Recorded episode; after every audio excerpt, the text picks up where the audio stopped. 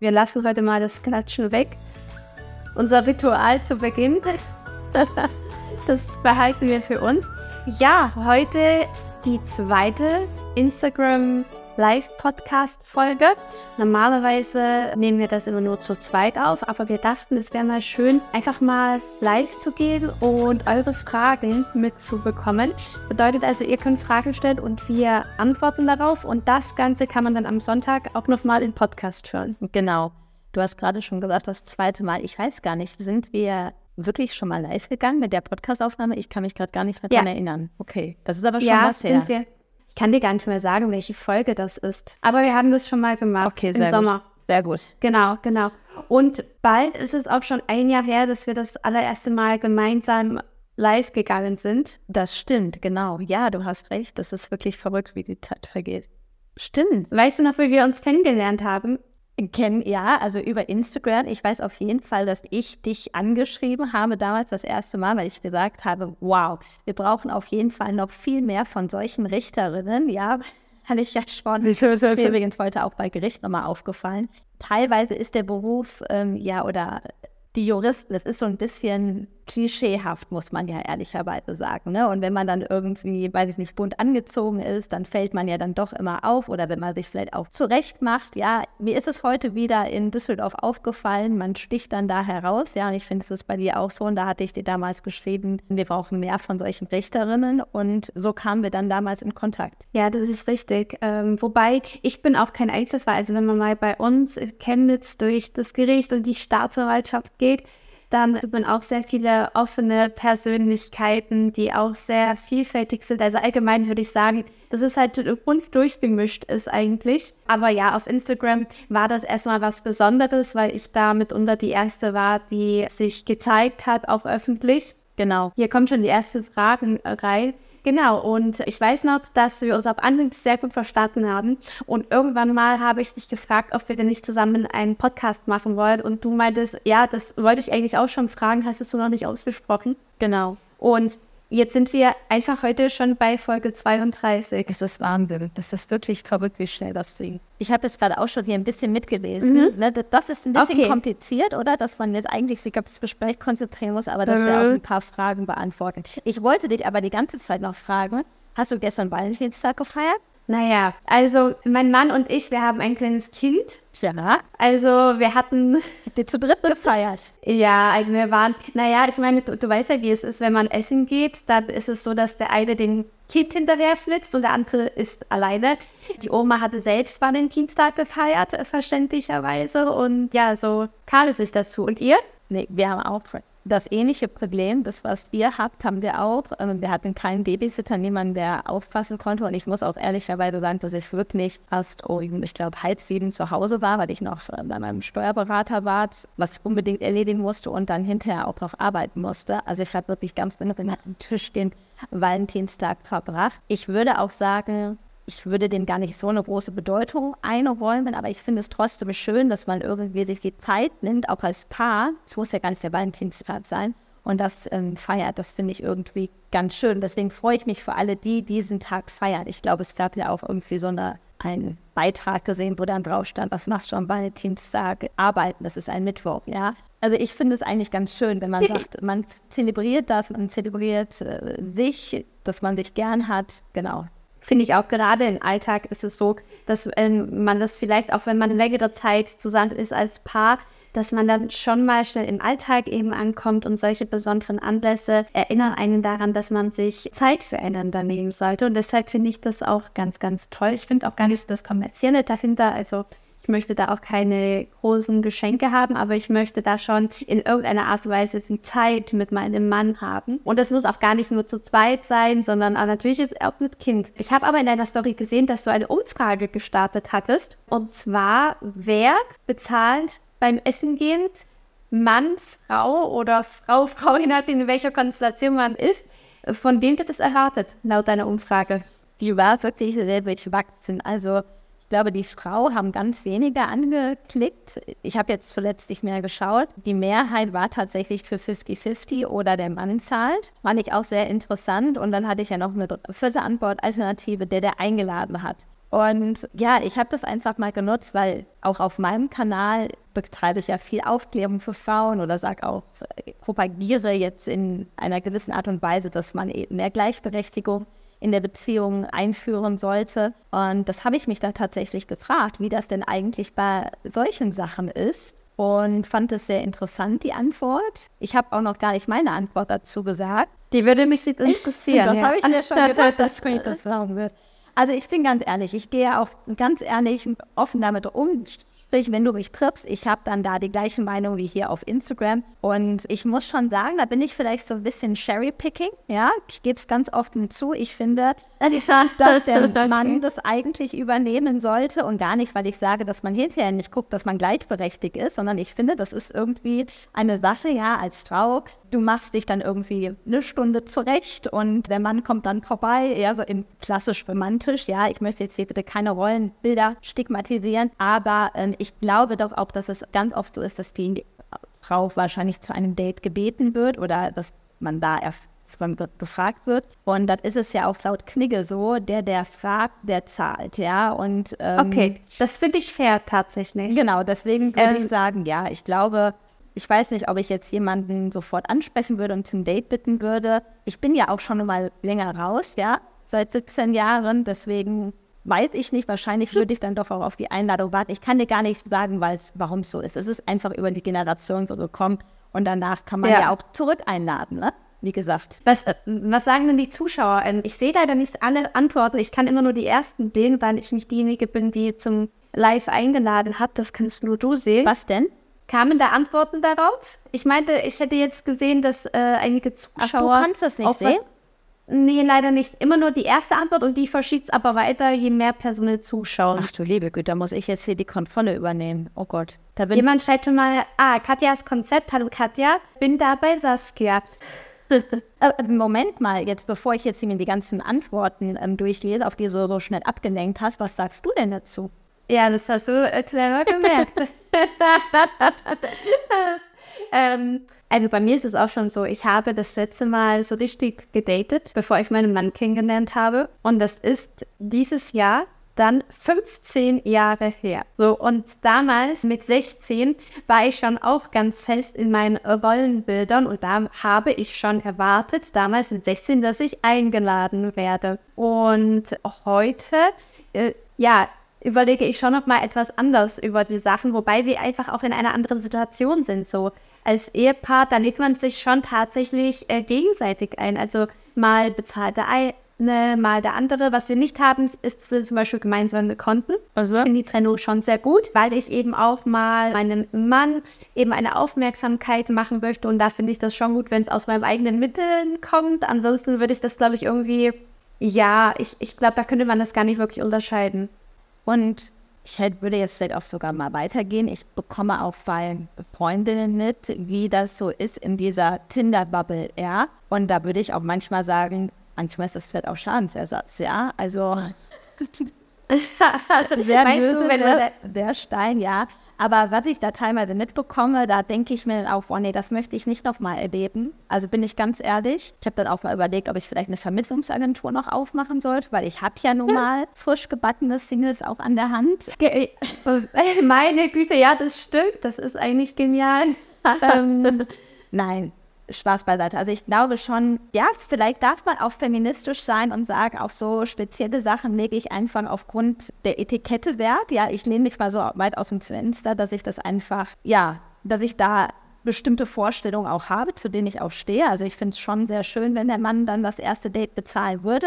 Wie gesagt, am Ende kategorisiere ich nicht darüber, aber ich finde, es passt irgendwie. Ich bin zum Beispiel auch der Meinung, ähm, das kann ja auch jeder machen, wie er möchte, dass, oder mir war es sehr wichtig, dass ich auch das erste Jahr bei meinen Kindern zu Hause geblieben bin. Da kann man jetzt auch sagen, das kann aber genauso gut der Mann machen. Ja, das ist auch vollkommen legitim, dass das bestimmte oder dass das Familien für sich so entscheiden, finde ich toll und großartig. Aber ich für mich fand das eben schön, dass ich das hatte und habe da auch die Meinung, ja, gewisse Sachen kann der Mann vielleicht nicht ersetzen. Zum Beispiel stillen. Ja, da könnte man auch wieder diskutieren. Der kann aber abgepumpt werden, da kann die Flasche gegeben werden. Ja, das kann man alles machen. Aber trotzdem finde ich es auch ganz wichtig, dass man vielleicht sagt, ich habe gewisse Ansichten und auch wenn die nicht immer hundertprozentig übereinander passen, darf ich die ja trotzdem haben.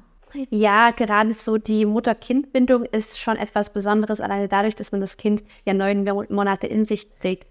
Also direkt nach der Geburt hat es sich für mich auch angefühlt, wie als ob man mir mein Herz äh, quasi rausgenommen hätte und es neben mir liegen würde. So stark habe ich die Bindung empfunden. Ja. Und ich hatte da gar kein Interesse, mich von meinem Kind zu entfernen und war sehr dankbar dafür, dass ich zu Hause bleiben kann mit meinem Kind. Ich habe das Jahr Elternzeit auch geliebt. Ich habe jede Sekunde genossen und teilweise auch beim Mittagsschlaf dann zugeschaut und mir gedacht, was für ein Privileg, dass ich meinem Kind hier zuschauen darf. Aber ich habe mich dann trotzdem sehr darauf gefreut, wieder zurück ins Gericht zu kommen, weil ich gemerkt habe, dass ich doch so ein bisschen, ja, wie soll ich das sagen, ich wollte auch wieder Erfolgserlebnisse dahingehend haben, dass ich selber was schaffe, weil äh, mein Kind hat schon eine sehr starke Bindung zu mir und ich konnte noch nicht mal in Ruhe auf gewisse Orte gehen gehen, ja, oder ich irgendwas konnte, erledigen im Haushalt. Ich finde das sehr interessant, deine Formulierung. Du konntest das nicht. Nee. Bei mir ist es, ich kann es nicht. Bis heute. Okay, immer noch. ja.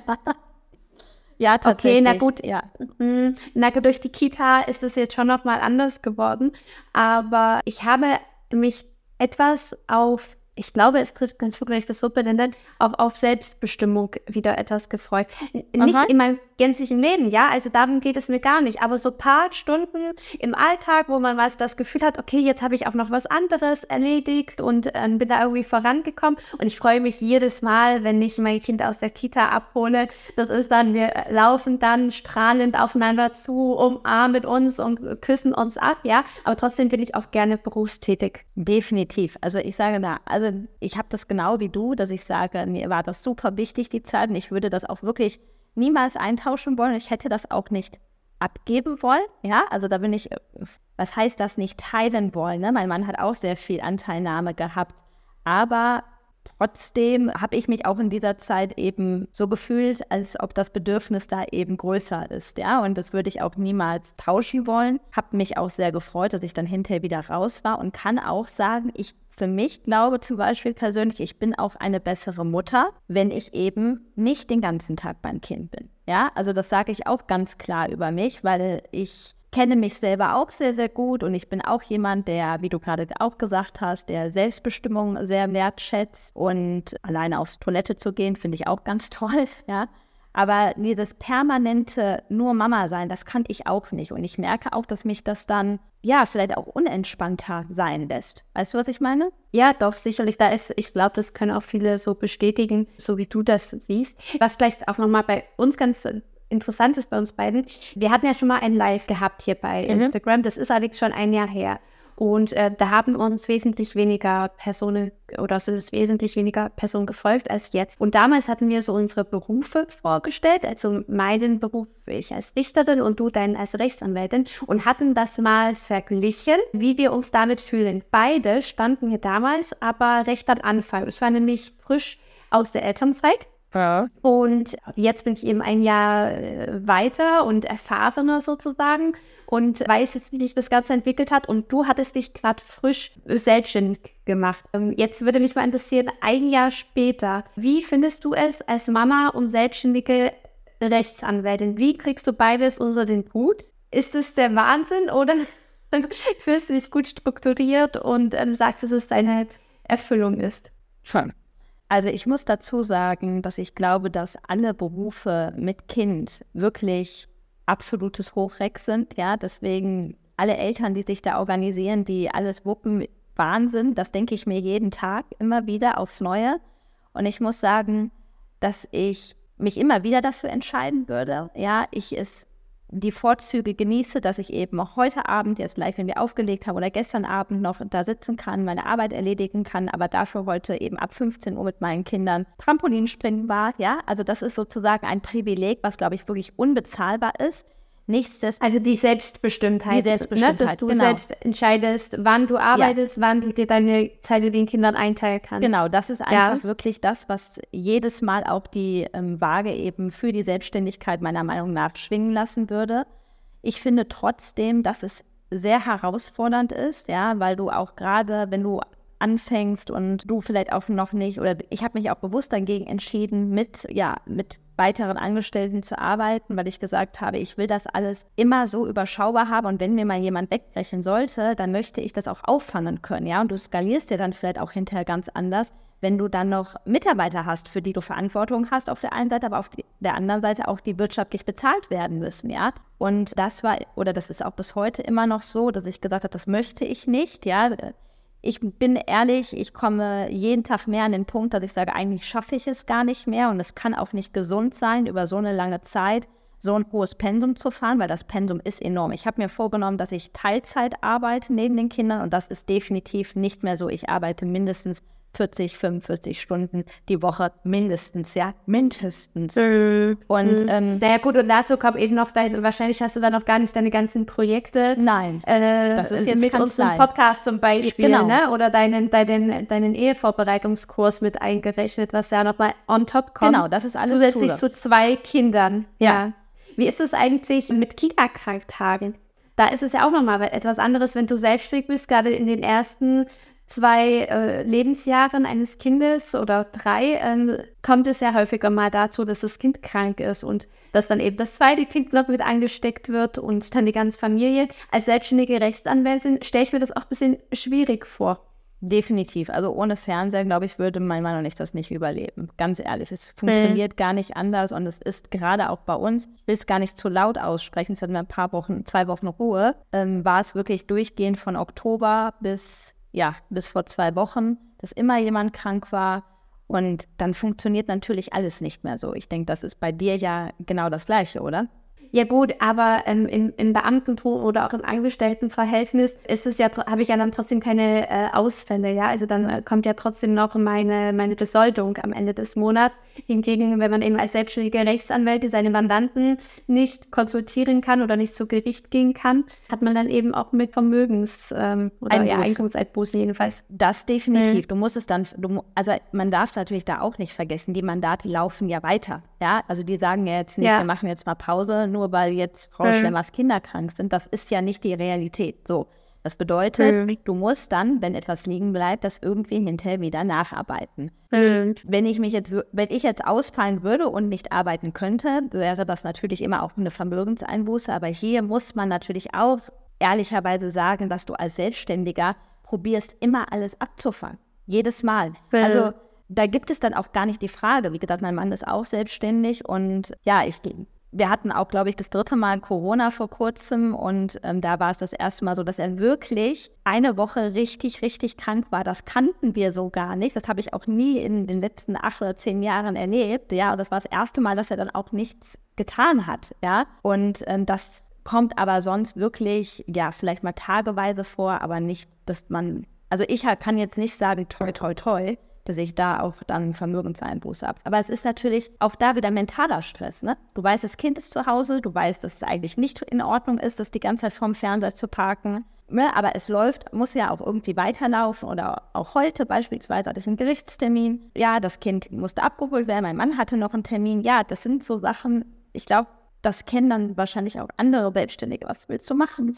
Ja, es ist einfach hektisch und man hat auch oft schlechtes Gewissen als Elternteil, der eben auch arbeiten geht. Ja, weil man weiß natürlich, gut, man macht es jetzt letztendlich, damit mehr Einkommen in der Familie ist, äh, lässt aber da natürlich auch mit etwas gemeinsamere Zeit mit dem Kind äh, oder gibt diese dafür ab. Das ist dann eben so. Und ich versuche dann halt umso intensiver die Zeit, die ich mit meinem Kind verbringe, zu genießen. Bei mir ist es so, ähm, ich habe ja letztes Jahr bin ich wieder eingestiegen nach der Elternzeit und habe mich auch entschieden, Vollzeit arbeiten zu gehen. Ich hatte vorher eine Kollegin gefragt, äh, wie sie das gehandhabt hat und sie hat sogar nochmal gänzlich das Rechtsgebiet gewechselt und hat dann trotzdem gesagt, dass sie es schafft, Vollzeit. Und ich wusste, dass ich auf mein altes Dezernat zurückkomme, also weiterhin Strafrecht machen werde ähm, und äh, konnte es schon einschätzen. Und am Anfang die Zeit war schon sehr, sehr ähm, ja, intensiv. Also natürlich, bevor man sich wieder, äh, bevor man da angekommen ist im Dezernat, bevor man seine Stelle kennenlernt, bevor man auch wieder seine Routinen entwickelt hat. Man ist ja trotzdem ein bisschen raus nach der Elternzeit.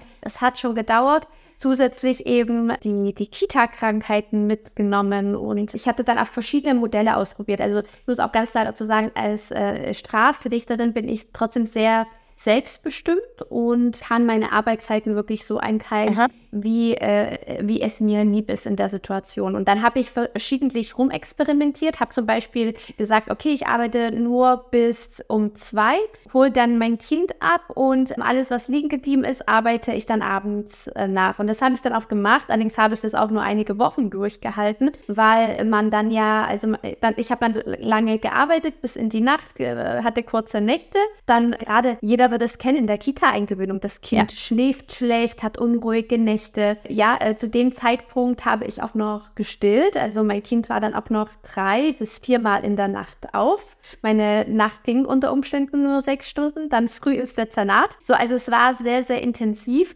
und ich habe das dann umgestellt. Also ich mache es nicht mehr so, dass ich dann abends noch mal anfange zu arbeiten. Ich arbeite jetzt tagsüber länger und am Wochenende noch mal, wenn ich es brauche. Aber ich bin auf insgesamt, muss ich sagen, inzwischen ähm, sehr gut eingearbeitet in mein Dezernat. Also ich komme jetzt auch wirklich sehr gut zurecht und fühle mich dann nicht mehr so beansprucht wie in der Anfangszeit. Du hast ja gerade gesagt, dass du eingearbeitet bist und ich glaube, das ist auch mhm. das, was ähm, natürlich bekommt man immer mehr Routine, ja.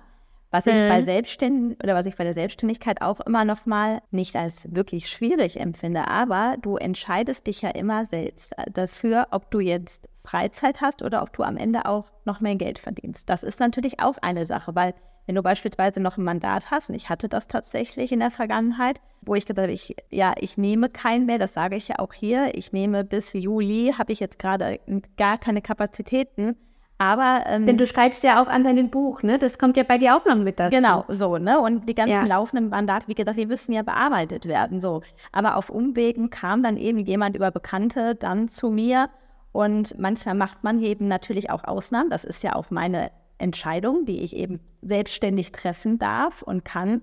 Und ja, das ist natürlich auch immer was. Du entscheidest dich immer jedes Mal, okay, nee, gucke ich jetzt hier, dass ich weiter vorankomme oder gucke ich doch ein bisschen darauf, dass ich mich, ja, mich persönlich auch ein bisschen schütze. Das muss man ja auch sagen, ne? dass ich eben nicht völlig ausbrenne. Aber wenn du die Wahl hast, ja, ich glaube, dazu neigen auch wir beide, wenn du die Wahl hast zu sagen, ich mache jetzt Freizeit oder ich könnte vielleicht doch noch was arbeiten, gehöre ich zumindest zu den Leuten momentan auch, die da sagen, okay, dann nehme ich das nochmal mit. Und ich glaube, das ist auch etwas, daran muss ich arbeiten, weil es auf Dauer nicht gesund sein wird. Hm. Na gut, man hat das Gefühl, dass, oder ich glaube, wir beide machen das, was wir tun, sehr, sehr gerne. Definitiv. Und ähm, finden da auch unsere Erfüllung da drin. Aber natürlich muss man auch darauf achten, dass man Pausen einlegt. Also auch wenn man sich top fühlt und denkt, okay, ich bin fit, ich schaffe das. Ich glaube, man darf das trotzdem nicht vernachlässigen. Mir schreiben hier auch meine Follower bei Instagram sehr häufig ihre Geschichten. Und insbesondere ähm, findet sich immer wieder die These wieder, dass je älter man wird, umso mehr Pausen benötigt man auch. Man überschätzt sich wohl aber auch teilweise. Das haben jedenfalls manche ihre Erfahrungsberichte geschrieben, dass sie immer Vollgas gegeben haben und irgendwann mal haben sie gemerkt, okay, ich schaffe jetzt gar nicht mehr so wie vor zehn Jahren und dass sie sich dann leicht übernommen haben.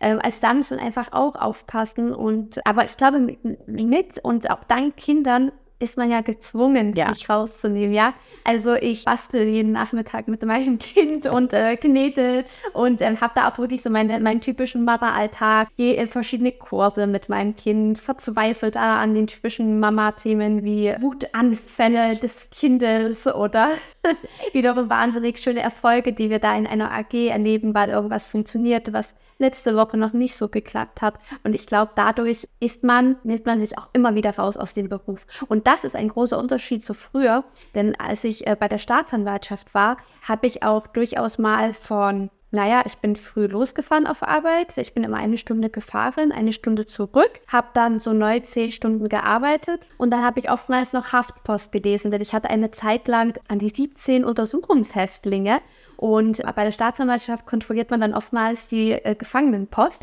Ähm, ne, also die, die, Untersuchungsgefangenen sind eben in Haft, damit sie jetzt zum Beispiel auch ja, mit möglichen Zeugen oder Mittätern kommunizieren können. Und man muss dann die Briefe durchlesen, ob sich da irgendwie so auf, ja, was darunter befindet, was auffällig ist.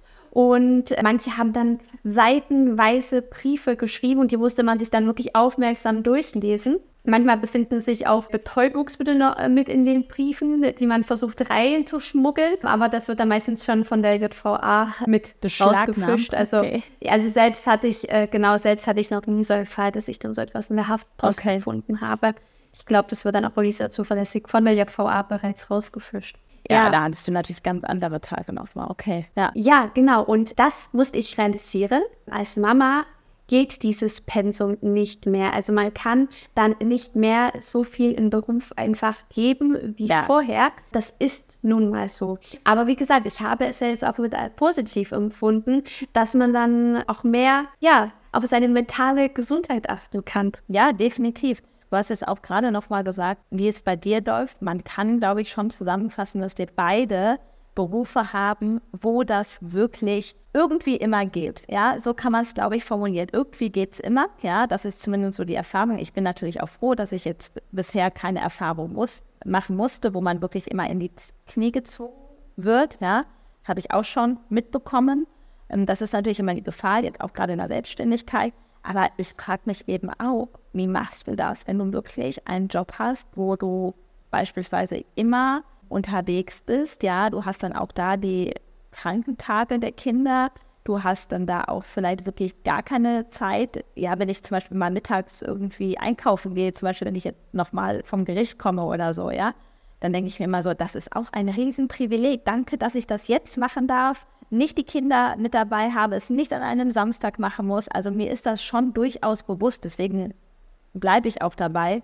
Es ist wirklich ein großes Privileg, Privileg, eben diese Berufe zu haben, weil auch wir strugglen ja jeden Tag, wenn wir uns auch austauschen. Wir wissen ja, wie anstrengend das ist. Ne? Und dass man da auch klar Tage hat, wo man sagt, ich kann einfach nicht mehr, das ist mir alles zu viel. Man sieht ja auch hier auf Instagram immer nur das Schöne, ne? aber die gibt es natürlich auch, dass man sagt, boah, wenn ich heute könnte, ich buche mir ein Flugticket und ich bin einfach mal weg. Ja?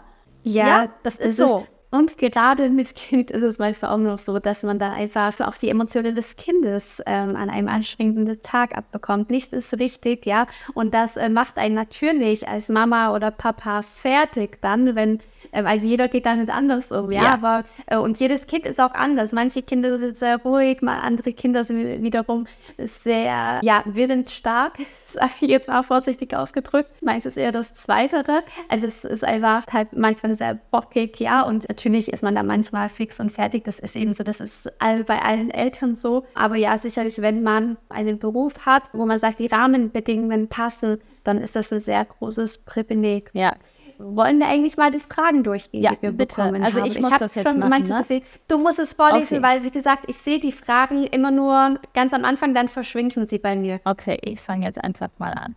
Ich lese es jetzt einfach vor. Gestern wurde okay. ein Staatsanwalt wegen der Vergewaltigung seines eigenen Sohnes nur zu einem Jahr und sechs Monate auf Bewährung am AG Lübeck verurteilt. Wie kann so etwas passieren? Ich sage einmal ganz kurz was dazu. Wir sind beide mhm. in unserem Beruf und wir kennen nicht jede Akte. Bitte auch da nochmal. Vielleicht ist es auch einfach schön, das nochmal zu sagen. Sure. Als Juristen wissen wir nicht alles, ja? Wir kennen nicht jeden Fall, wir können nicht pauschale Antworten geben. Das gilt für alles das, was wir hier besprechen, unseren Podcast besprechen, auch auf unseren Seiten. Ich beispielsweise, ich bin ganz ehrlich, ich bin im Moment so in meinem Tunnel, ich habe es noch nicht mal mitbekommen, ja? Ähm, deswegen gebe ich das mal direkt an dich weiter. Ich kann gar nichts dazu sagen.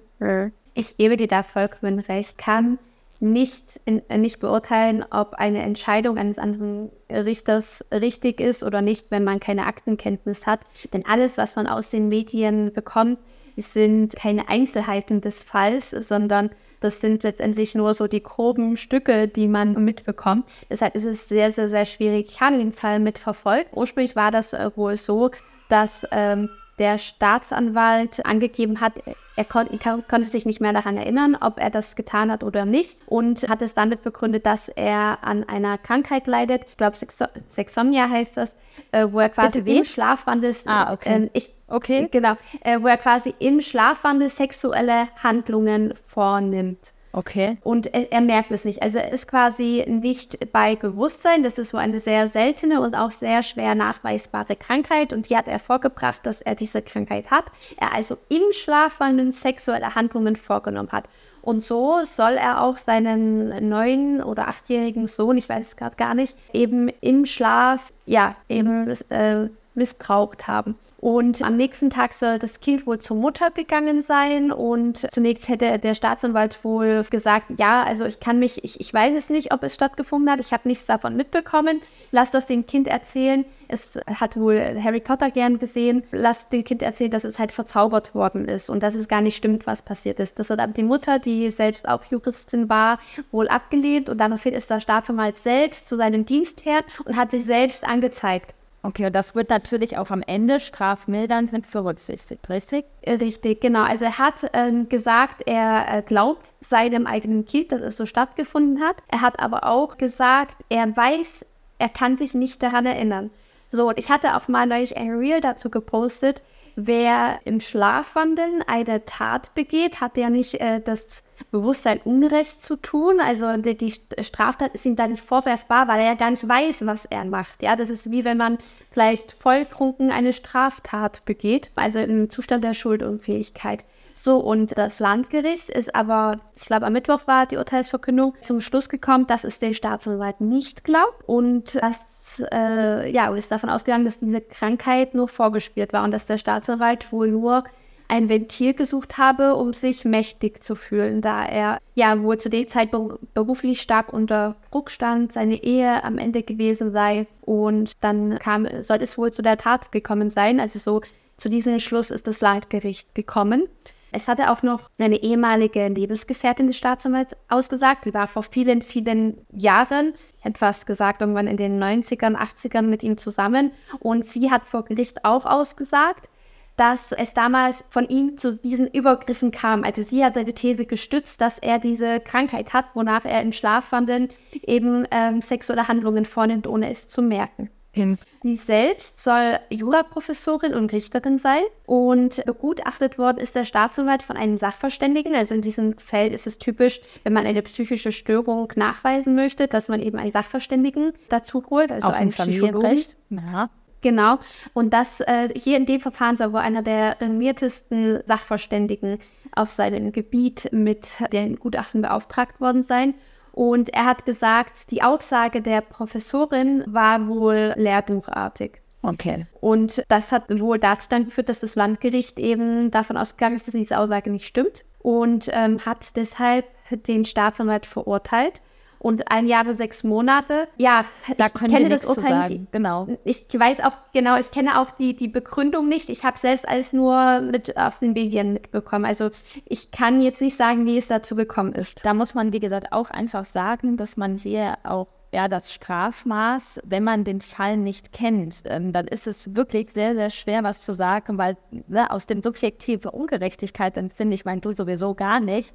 Aber das ist halt auch einfach, das, das, das können wir nicht tun. Ja, wir können jetzt nicht sagen, sind wir ungerecht oder nur anhand ähm, der Schlagzeit dieses, dieses Falles. Ich muss sagen, das ist wirklich hier einiges, was kommt. Ich hatte gerade auch eine okay. Frage mhm. bekommen, was man machen kann. Oh, Entschuldigung, ich muss mal, ich glaube, es kann gar nicht mehr so weit nach oben gehen, weil mittlerweile zu viel gekommen ist. Ich hatte eine Frage, was man machen kann, wenn der andere keine Auskunft gibt im Rahmen der Scheidung ja, beispielsweise auch. Ich sage ja immer wieder, das Problem ist, ja, ich habe zwar Auskunftsansprüche, aber wenn eine andere Seite mauert, dann kann sich das einfach unendlich ziehen. Und das ist unglaublich unangenehm.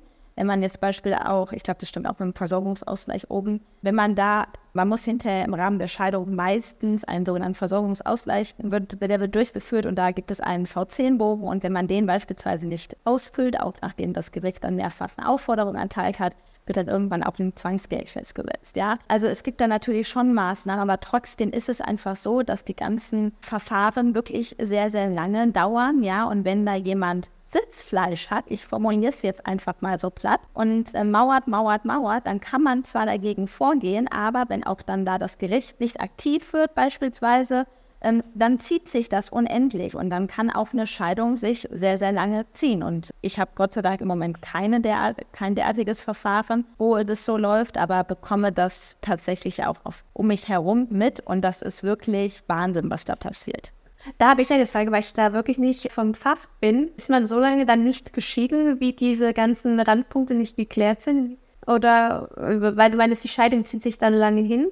Ach so, das meintest du. Ja, also muss ich ja, ja. auch immer noch mal unterscheiden, ja, also nur das Scheidungsverfahren oder mache ich dann beispielsweise auch noch den Zugewinn geltend, ja. Äh, man kann das auch hinterher irgendwann mal abtrennen, sodass man dann doch wirklich rechtskräftig okay. geschieden ist, aber ich glaube, wie ich komme gerade nicht mehr auf die Frage, da ging es wirklich auch um den Versorgungsausgleich. Da habe ich tatsächlich okay. auch ein Verfahren, was gerade oder wo die andere Seite keine Auskunft erteilt, wo dann äh, mehrfach darauf hingewiesen wird, nochmal eine Frist gesetzt wird und jetzt auch keine Reaktion bisher beim Zwangsgeld ist Jetzt weiß ich nicht, was wir da jetzt weiter, äh, müssen wir noch abwarten, aber dann dauert es eben. Ne? Aber wenn ich dann auch noch im Zugewinn oder beispielsweise Unterhalt äh, mich schreite, dann kann ich dann auch hinterher ja, das abtrennen, dass ich dann eben irgendwann Entscheidungsausspruch wenigstens habe.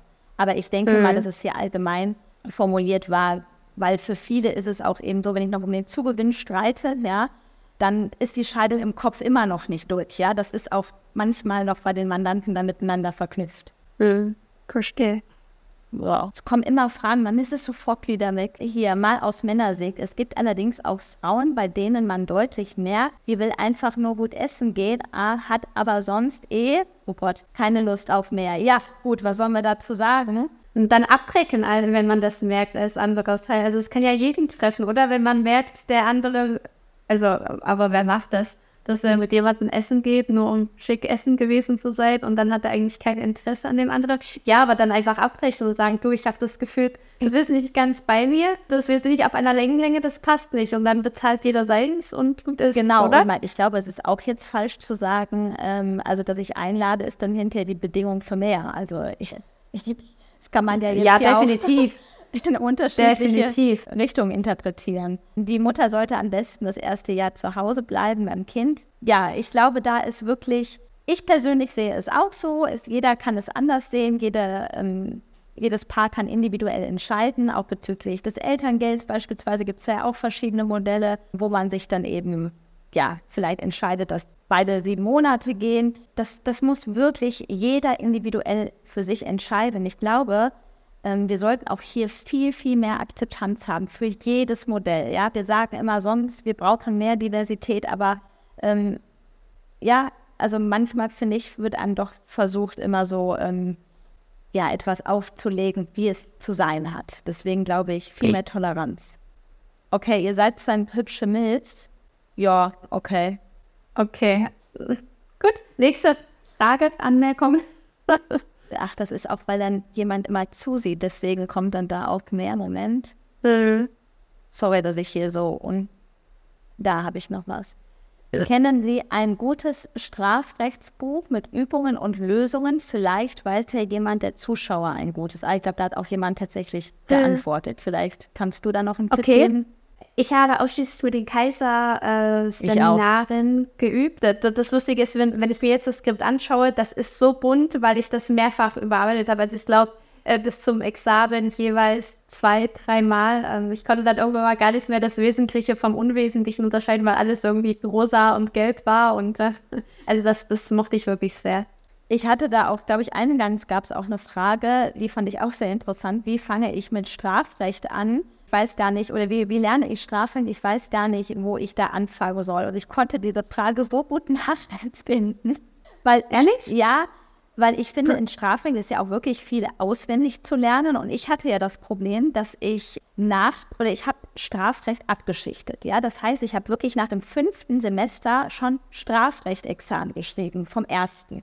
So, und bis ich das dann. geht in Sachsen zum Beispiel gar nicht. Jedenfalls nicht, als ich geschrieben habe, war das nicht möglich. So, das. Hat, genau, das heißt, es war bei mir mhm. dann hinter bis zum zweiten Examen, oh Gott, jetzt müsste ich rechnen, aber wirklich ein unglaublich langer Zeitraum dazwischen. Ich glaube, mehr als vier Jahre. Okay, gut. Und hm. da musste ich ehrlicherweise das materielle Recht teilweise nochmal von vorne lernen, weil du da ist man dann komplett raus. raus. So, ja, und deswegen ja, konnte ich diese Frage gerade so nachempfinden, wie, wo fange ich da an? Und ich muss ganz ehrlich sagen, das Schöne ist, das Gehirn, wenn man wirklich einmal gut gelernt hat, dann vergisst es auch nicht so, oder das kommt relativ schnell wieder. Ja, da braucht man bei der Wiederholung der Kausalität jetzt vielleicht nicht ganz so lange, ähm, um es neu zu lernen, aber es ist wirklich viel.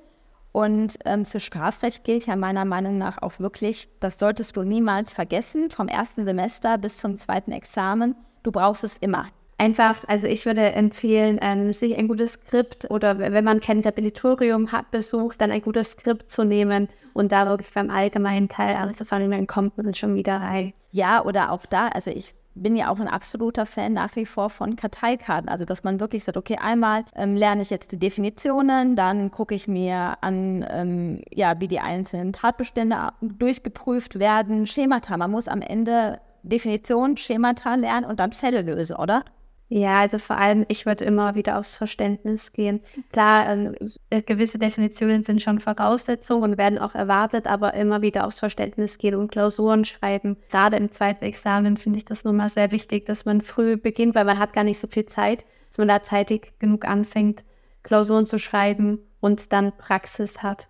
Was kam jetzt noch für eine lange Nachricht? Das habe ich gerade. Da kam auch eine lange Nachricht. Ach da. Mein Examen ist Polizist und hat ohne mein Wissen und Wollen zwei Jahre lang das Geld der Kinder, ach, mein Mann ist Polizist, Entschuldigung, veruntreut, okay. äh, droht ihm wegen gewerbsmäßigen Diebstahl die Entlassung aus dem Beamtenverhältnis. Also, das ist ja.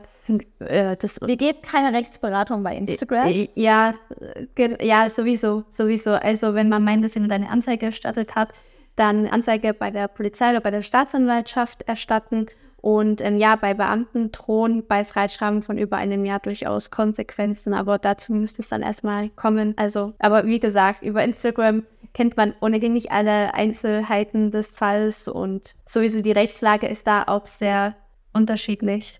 Was würdet ihr denken, wenn eure Kinder, wenn es eure Kinder wären, vielleicht nochmal zu der Eingangsfrage? Also ich sag mal so, wir sind ja auch beide ähm, Mamas. Wir stehen hier quasi in der Öffentlichkeit und ich kann nur für mich sagen, ich habe es auch schon mal in einer anderen Folge gesagt. Ja, da habe ich auch gesagt, dass ich ähm, damals im Rahmen der Staatsanwaltschaft eben auch in diesem Bereich mit dabei war, wo es eben um ähm, kinderpornografisches Material ging. Und ich finde es auch sehr, sehr schwierig. Ja, ich habe auch tatsächlich diese Grenze, dass ich sage, da habe ich eine Nulltoleranzgrenze. Deswegen beispielsweise ja bin ich auch keine Richterin in dieser Sache und ähm, Gott sei Dank tatsächlich bin. Ja, aber Genau, wenn man eben selbst betroffen ist, dann ist man eben auch nicht Richter, dann ist man befangen in diesem Fall, äh, wenn man in irgendeiner Art und Weise betroffen ist, weil man dann natürlich keine objektiven Entscheidungen treffen kann. Also von daher finde ich finde die Frage, ich habe die Frage auch schon sehr oft gestellt bekommen, weil ich auch mal ein Reel gepostet habe, wo ich gesagt habe, äh, dass die Anwendung vom Jugendstrafrecht nicht per se falsch ist. Und das war aber auch im Zusammenhang mit ähm, einem Vergewaltigungsschuldspruch. Und da bekam, bekam, ich dann auch öfters mal die Frage gestellt bekommen, ja, was wäre, wenn es dein Kind wäre?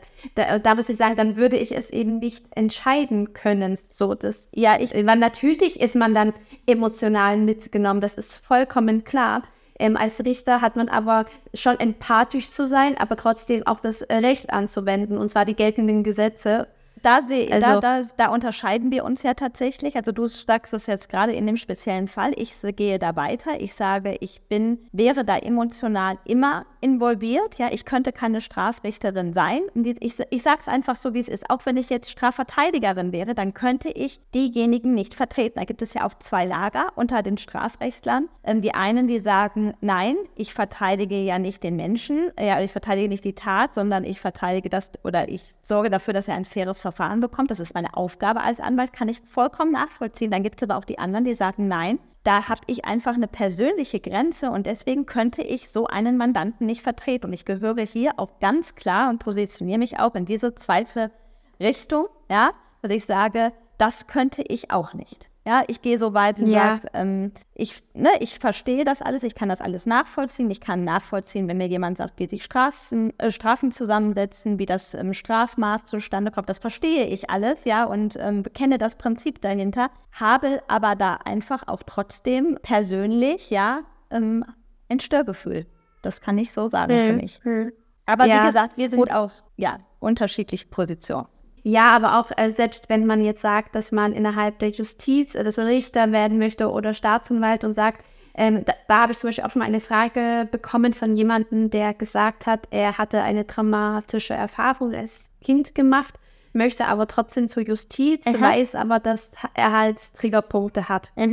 So äh, wie man damit umgeht. Gut, ich meine, ich stelle niemanden an, aber auch da gibt es eben verschiedene Einsatzmöglichkeiten, dass man dann sagt, okay, dann vielleicht eher in die, in die Richtung Zivilrecht, Arbeitsrecht, Sozialrecht, dass man dann vielleicht Genau. nicht unbedingt in Strafrecht unterkommt, aber selbst wenn er im Strafrecht ist, gibt es ja verschiedene Rechtsgebiete, die dann nicht unbedingt dieses sensible Thema berühren, zum Beispiel Betäubungsmittelstrafrecht oder äh, der Verkehrsabteilung äh, ja, wo man dann so oder allgemeine Strafsachen macht. Also da gibt es viele Möglichkeiten. Ich habe das sowieso, so- auch seitdem ich Mutter bin, ja. Also wir haben jetzt gerade auch einen Extremfall, Vergewaltigung von Kindern. Ich finde das, ich meine, ich ha, ich weiß nicht mehr genau, was ich in unserer Podcast-Folge gesagt habe, ja, aber da kriege ich auch wirklich zu viel, ja. Ich finde aber trotzdem, dass sich auch das bei mir in, der, in den letzten Jahren nochmal stark zugespitzt hat, auch seitdem ich Mutter bin, aber auch generell, wenn ich beispielsweise von Körperverletzungen, ja, mitbekomme, die wirklich,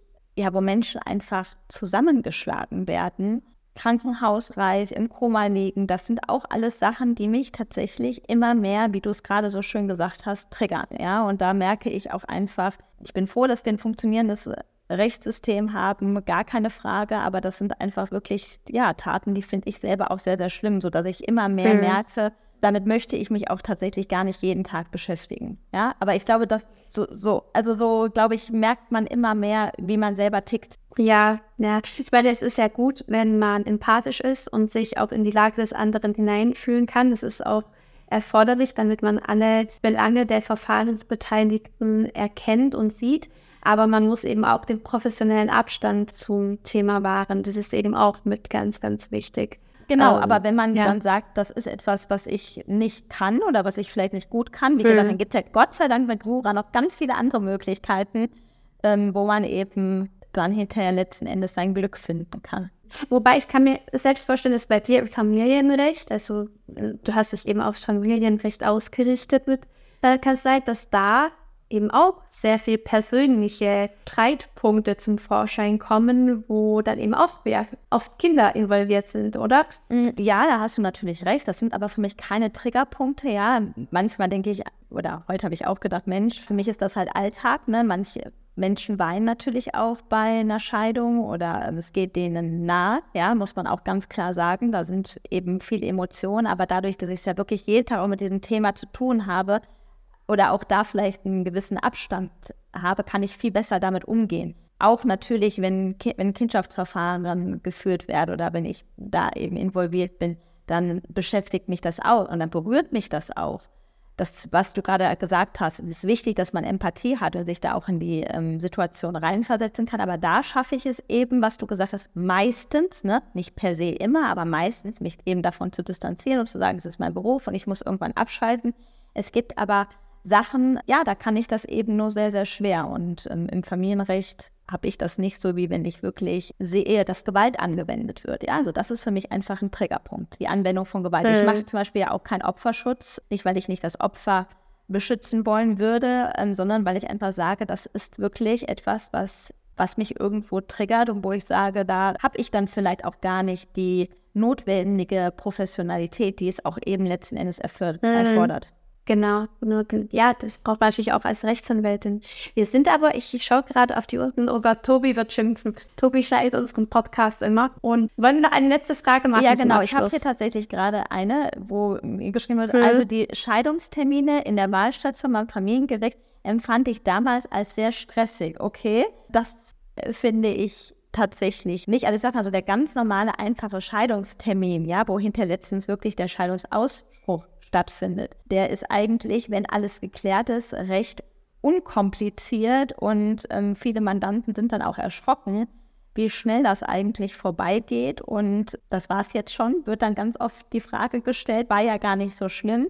Aber wenn man natürlich trotzdem auch Menschen hat, die ja geschieden werden, die emotional sind, die auch hochstreitig sind, dann kann es dann da ja, vielleicht ein bisschen stressig sein, aber sonst empfinde ich das tatsächlich nicht, ja. Also deutlich stressiger sind auf jeden Fall die Kindschaftsverfahren, wo man dann zweieinhalb, drei Stunden sitzt und sich streitet oder auch wenn man hinterher über irgendwelche Positionen streitet, vor Gericht dann nochmal bezüglich Zugewinn oder Trennungsunter Trennungs- und nacheheliche Unterhalt. Ja, das kann schon stressig sein, aber allein wirklich der Scheidungstermin, der ist eigentlich sehr, äh. sehr entspannt. Zwei Sachen noch. Und zwar, wir hatten ja auch mal über den Fall Block berichtet. Das müsste Folge, ja, welche war das? Das jetzt 30 sein? 28? Ich müsste auf jeden Fall, äh, wir mhm. haben es äh, Mrs. Wright und der Fall Block Teil 1 und Teil 2 genannt und auch mit Klaus Nachtigall. Und da hatte Saskia mal gesagt, ja, sag du es mit deinen eigenen Worten. Du weißt ja, worauf ich hinaus ja, genau. möchte wahrscheinlich. Ich hatte in dieser Folge gesagt, dass ich mitbekommen habe, dass der Vater eben recht oder kurz vor der Tat nach Dänemark gegangen ist und ähm, dass Dänemark ja das einzige Land ist, was äh, das Hager Kindschaftsabkommen nicht mit unterzeichnet hat, ja, und habe dann die steile These aufgestellt. Ja, ich habe auch, glaube ich, gesagt, tatsächlich eine steile These. Vielleicht ist er ja ganz bewusst deswegen dahin gegangen. Ja, das habe ich gesagt. Genau, und nochmal ganz kurz, damit das auch alle anderen mitbekommen, die den Fall vielleicht nicht kennen. Es geht um die Blockhaus-Erbin Block. Sie hat einen langjährigen auch Kindschaftsstreit mit ihrem ehemaligen Ehemann. Die, Kinder sind nach einem gemeinsamen Urlaub nicht zur Mutter zurückgekehrt, sondern beim Vater in Dänemark verblieben. Und jetzt Silvester 2023, 2024 sind sie dann wohl entführt worden und von irgendjemandem beauftragt worden, dass dieser sie zurück zur Mutter bringt, die Kinder. Inzwischen ist gegen Frau Block wohl ein Ermittlungsverfahren eingeleitet worden und die Kinder sind inzwischen wieder zurück beim Vater. Also ist alles sehr ungeklärt. Auf jeden Fall nach dieser These, die da bei uns gefallen ist, haben wir eine Nachricht bekommen von jemandem aus dem näheren Umfeld dieser Familie und da hat man uns mitgeteilt, dass die Familie wohl bereits mindestens ein Jahr vorher, glaube ich, dieses Haus in Dänemark zur Verfügung hatte und seither dort war. Ja, also das ähm, müssen wir vielleicht in dem Zusammenhang auch mit sagen, damit es soweit genau, genau rund ist. Genau. Ja, das ist die erste Sache. Und dann haben wir ja noch eine genau. Sache weil, wie genau. wir gerade auch angesprochen haben, wir bekommen eben super, super viele Nachrichten und dadurch, dass wir eben beide ja auch einen Alltag haben, wo wir vielleicht auch gar nicht immer so auf diese ganzen Fragen eingehen können, auch gerade wie beginne ich eigentlich, ähm, wie starte ich in den Beruf, ja, wie vereinbare ich das Mama-Sein mit meinem Beruf, wie ist das erste Mal vor Gericht aufzutreten oder ähm, auf was muss ich achten? Brauche ich sofort eine Homepage, ähm, auch in der Justiz? Was ist da irgendwie besonders wichtig bei der Einstellung? Also einfach so, wir haben gesagt, wir sammeln quasi diese einzelnen Themenkomplexe, ja, fassen die ein bisschen zusammen und machen eben so eine Reihe, wo man eine Stunde uns Fragen stellen kann und da ein Ticket buchen kann. Und jetzt haben wir quasi Berufseinstieg als erstes Thema und zwar am Sonntag um 11. Mhm, richtig. Und das ist ja. ähm, jeweils beides bei uns in der Bio verlinkt. Da könnt ihr euch, wie gesagt, ein Ticket buchen. Da könnt ihr uns wirklich alles einfach fragen jetzt zum Thema Berufseinstieg. Wir haben, wie ist die Vereinbarkeit ja als Mama? Worauf muss ich achten, wenn ich mich als Anwalt selbstständig mache? Oder was ist wichtig in der Justiz? Gibt es da irgendwas, was ich einfach beachten muss? Du kannst auch gleich gerne nochmal ergänzen. Da könnt ihr uns, wie gesagt, alles fragen. Und uns ist eben aufgefallen, dass es ja oft schwierig ist, wirklich Menschen zu finden, die ja auch ganz offen eben diese Fragen komplett beantworten. Ja, man hat vielleicht immer mal jemanden, aber wie, wie ist es dann eigentlich? Und jetzt kam auch noch die Frage, ob man, das habe ich noch gesehen, ob man sich die Sp äh, Webinare auch später anschauen kann. Wir sind da in der Entwicklung. Wir möchten später Aufzeichnungen mal machen. Das wird aber unser erstes Webinar sein. Und da werden wir so mit euren Fragen da ähm, ja, ja, schon mit eingenommen sein in, das, in die ganze Thematik. Also das ist noch nichts, worauf wir uns jetzt konzentriert. Das heißt, äh, und es soll ja auch wirklich so stattfinden, dass ähm, die Teilnehmer uns Fragen stellen können. Ja, und deshalb äh, würde das hier jemanden anders auch jetzt gar nichts bringen, weil es eben, also es ist keine Rechtsberatung, auch ganz wichtig, ja. aber wir teilen uns da Erfahrungen mit, sei es für Rechtsreferendate, wissen wollen, in welche Richtung sie gehen soll, was haben so die einzelnen Berufe für Vor- und Nachteile und da mal mal eine ehrliche Meinung wissen wollen. Oder für jemanden, der gerade in seinem Beruf ein, angekommen ist und sich denkt, ja, wie schaffe ich das? Gerade vielleicht auch mit als Elternteil, wie kann ich effektiver werden? Oder äh, gerade Saskia hat sich letztes Jahr selbstständig gemacht, ist die einzelnen Schritte erst durchgegangen und sie weiß ganz genau, was man braucht, was lohnt sich, was nicht, was, worauf kann man vielleicht verzichten. Also äh, letztendlich läuft es unter den großen, unter der Überschrift Berufsstaat. Aber ähm, es ist so wie ihr uns die Fragen stellt, so wird es ausgestaltet. Genau. Ja, und das ist, wie gesagt, am Sonntag um 11 Uhr. Da könnt ihr euch das Ticket buchen und einfach, ja, mit dabei sein. Genau, okay. Gut, dann wären wir auch heute schon am Ende. Eine Stunde. Tobi wird sich Ja, nicht der freuen. Tobi wird sich Liebe gar nicht Grüße freuen. an der Stelle. Ja, liebe Grüße. Vielen Dank. Genau. Also es hat Vielen Dank Spaß fürs gemacht. Zuschauen. Genau. Ja, und Mhm. dann hören wir uns nächste Woche. Bis nächste Woche. Tschüss. Tschüss.